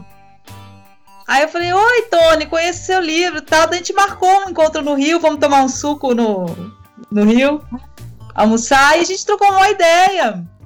E até hoje ele foi no lançamento do meu livro, a gente Hum. quer fazer alguma coisa junto. é, e, olha, Eu me amarro Bob, na do Tony. Bob, eu assisti uma palestra né, do Tony agora, em dezembro, né? A gente foi lá pro Best Inc., lá do, do Paulo Fernando, Aham. e a palestra do Tony foi muito engraçada. A palestra do Tony inteira é o livro da Silvana. Olha é? só. Ele mesmo fala, já- ele, ele mesmo fala, tipo, cara, meu livro esquece, sabe qual é? O livro mais completo é. Porque, na realidade. Não esquece, não. Não, esquece não. Não ficou. Então, Porque ele não- fez o que eu não fiz. É, isso que é então, que ele os tá falando. livros, é isso que eu acho bonito. Pra galera, exatamente é, os seus livros se encaixam. A, a. Silvana Sim. vai até o, a Silvana vai até o Luke e o, ele vai do Luke pra frente, né? Olha É só. muito legal, a gente ficou camarada nisso. É, não, olha, vocês dois vão fazer um lançamento aqui na loja. Olha, Pronto. que da hora. eu tô louca tá pra falar combinado. junto com ele. Eu tô louca pra fazer algum negócio com ele. Que Vamos legal. fazer sim. Boa. Muito legal, cara. Bom, e aí a gente falou nessas, nessas figuras que tinham, eram marinheiros, tem a parte de afeto, teve os imigrantes, os trabalhadores, você falou também? Então, os trabalhadores, eles entram, uma coisa que assim, é, é, aí é uma coisa da história da cultura, né? As cidades portuárias são muito cosmopolitas, né? Então, Sim. quando você vai ver, todos os. A, maior parte dos documentos que eu acho são nas cidades grandes. mesmo São Paulo, que não é uma cidade portuária, tem uma relação muito estreita com Santos. Então, esse acervo que eu trabalhei, que é de, de 2.600 fotos de tatuagem das décadas de 20 e 30. É um acervo de gente que foi presa. Mas, quando tinha umas fichas, uh, cada foto tinha uma ficha de, e o médico perguntava onde você se tatuou, quem te tatuou. Aí eu fiz um banco de dados e descobri que 40% dos do, da minha amostra não tinha se tatuado na cadeia. Aí por aí eu fui começar a escrever a história. E junto com as notícias de jornal e junto com outros livros e tal. E aí eu fui vendo que, que era realmente uma cultura popular. Então, quando eu chamo trabalhadores, quando o cara não era marinheiro, não era soldado, às vezes o cara era marceneiro, barbeiro, sei lá, ele tava ali, morava numa cidade grande. Nessas cidades, às vezes tinha um cara no, no, no, no porto tatuando, às vezes tinha um árabe mascate tatuando. E ele se tatuava. Então o cara se tatuava num bar, se tatuava na rua, se tatuava no, no cais. Muita é, gente um se tatuava no cais, dizia é isso. na padaria, né? Tem que é como. Caramba. Né? É, tem um cara, teve um cara que se tatuou numa padaria. E aí eu fui vendo que era uma cultura meio difusa, assim, meio subterrânea. E, e, que graças a esse acervo a gente pode entender mais ou menos. Claro que os caras podiam estar tá mentindo às vezes, né? Tá lá preso tal. Mas as coisas iam se encaixando, entendeu? Então, por exemplo, é, é, é, porque às vezes a gente tem um mito da, da, assim, de, de, uma história. Ah, é coisa de marinheiro. Aí eu, eu confirmei. Esse, é, é, um mito que virou história. Não, eu tenho aqui esse, essa documentação que mostra que quando o cara não era marinheiro, o cara tinha se tatuado no cais. Então a maioria das pessoas se tatuavam num lugar ali, né? perto do, do, porto, né? Entendi. E não à toa o primeiro tatuador profissional tá no porto. Então Sim. é uma cultura portuária que de cidade grande e que e aí graças a esse acervo, graças às notícias de jornal e Teses médicas, eu trabalho com teses médicas, era um, era um assunto da cadeira de medicina legal. Então os médicos iam e, e, documentavam isso tanto em cadeia quanto em hospital. Então aí, aí essa coisa foi se configurando. Aí eu posso dizer para você com toda certeza, era uma cultura popular, assim, é, muito ligada ao mundo marítimo, mas não só, uhum. e também militar, também aos soldados. Olha Tem só. uma tradição de tatuagem militar muito grande nos Estados Unidos. Isso. Muito é. grande na Inglaterra. Você lê as memórias dos tatuadores, todo mundo fala de soldado e marinheiro. Então, quer dizer, disso a gente não escapa. Agora. Agora, e, e também das prostitutas, não é mito. As prostitutas se tatuavam. Eu lancei o livro no, no Recife com uma prostituta que se tatuou em a 72. Olha só. A Vânia. A essa Vânia. mulher. Isso, Exatamente. É. Essa mulher eu conheci, eu vi ela falando da tatuagem dela e ela diz o seguinte: ah, essa, essa tatuagem eu tava fazendo ponto num lugar chamado Inferninho, passou um hippie e falou: Olha, eu tô sem dinheiro, mas eu faço uma tatuagem se você fizer comigo um programa. Aí ela fez, ela tem a tatuagem, ela conta a história dessa tatuagem. Eu fiquei muito intrigada com esses hippies que ficavam tatuando, né? O uhum. me falou que na, na, rodoviária de Brasília tinha uns hips que tatuavam. Outras pessoas me falaram o muito desses caras. Hippie. O russo era é. Ele era hippie. Ele, ele andando na América do Sul inteira como hippie. Depois o Boris, eu acho que é. Você pode. Sim. Pode ser que o Boris não se via como hippie, mas ele era um andarilho, né? Porque os hippies imitam os andarilhos, né? Sim. Que, Sim. que existiam, que nem o. Que nem os beatniks, né? faziam aquelas viagens. E antes dos beatniks, quem que fazia isso no século XIX? Né? Se você for ver o Herman Melville, que fez Moby Dick, vários marincaros que viraram marinheiros, eles queriam viajar pelo mundo. Eles eram aventureiros, eles não eram marinheiros de, de, de origem, entendeu? Então a tatuagem tem muito a ver com aventura, né? Com Olha viagem. Então, é, eu faço. Então, eu, eu durante meu estudo, né, eu, eu gosto de estudar muito a Segunda Guerra e eu fiz trabalho é, eu fiz homenagens a, de miniaturas e tudo para o Museu da FEB, né, na Rua das Marrecas, no Rio. Já acabou, infelizmente. Muitos deles já morreram. Durante as tatuagens ocidentais, eu vi muito, né, como você citou, os americanos se tatuavam muito pós-guerra. Então tinha World War II, tinha Vietnã, né? Que tem aquelas tatuas tradicionais, né? E tal. E eu não vi isso. Eu tô, uma, é uma pergunta histórica psicológica. Eu não vi nenhuma tatu até hoje de um soldado brasileiro, sabe? É, de um pracinha. Isso me deixou bem indignado, porque a SS se tatuava, né? Os alemães, Uh, os americanos soldados se tatuavam, os bombeiros americanos todos têm tatuagem, e o nosso brasileiro que foi à luta, né, de uma guerra injusta, óbvio que eles foram, eles não se tatuaram por amor à pátria. Isso me deixou bem, bem é, intrigado nessa associação de história, política e tatu, entendeu? Você chegou a ver alguma tatu até hoje, original de algum pracinha, alguma coisa assim? Tá falando só da Segunda Guerra? Ou de, é, em geral? Guerra, é, isso, isso, é, é. Não, tem no livro o, um, uma entrevista com a Genor. Tá no, então... no, capítulo dos marinheiros. Tem um senador tatuado. Ah. Ah. Tá lá, tem aí, chama um senador tatuado, alguma coisa assim. Ele, Mas... ele serviu na marinha na Segunda Guerra e ele se tatuou na Segunda Guerra, no navio. Ah, tá, porque eu. Não, mas não é uma, não é uma tatuagem patriota, como tem outras no livro, anteriores à Segunda Guerra. É, anteriores, né? Então, é, mas esse cara, ele se tatuou na Segunda Guerra. Ah, tá, porque. Olha é no capítulo dos marinheiros. Tô aqui vendo. É a primeira que eu vejo, porque é uma coisa que me deixou bem intrigado na minha história de tatu. E ele foi guerra. senador, hein? Eu acho que ele foi o primeiro senador tatuado. Olha só. Caraca. Agora a gente tem um senador super tatuado do, do Fábio Compara... Comparato, não sei se é Comparato o nome dele, é Contarato. Ele é do é Espírito Santo. Ele é um senador gay e hum. tem os dois braços fechados. Olha só. E ele é legal. é cristão. Ele faz tatuagem de Santos. Olha só. Ele é demais, bacana. Fábio Contarato, adoro ele. E é. ele, ele posta foto no Instagram com as tatuagens. Olha só. Bom.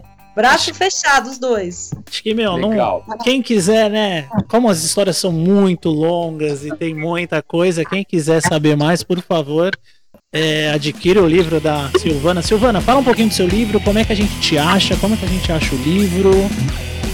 Eu vou Olha, deixando... agora não tem livraria aberta, a não sei que você conheça uma livraria do seu bairro ou de shopping que está entregando, então é legal dar uma força para as livrarias.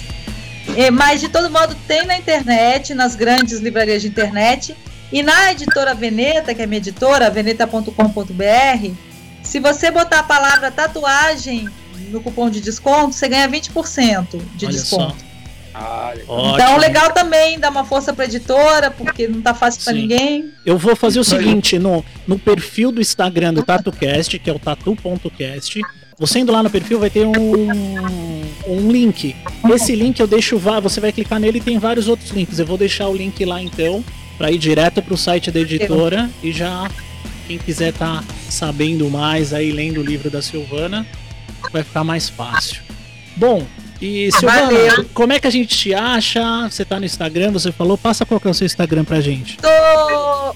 É, o meu Instagram é só pra tatuagem, é Silvana. Como chama aquele tracinho embaixo? Underline, Underline Gerra.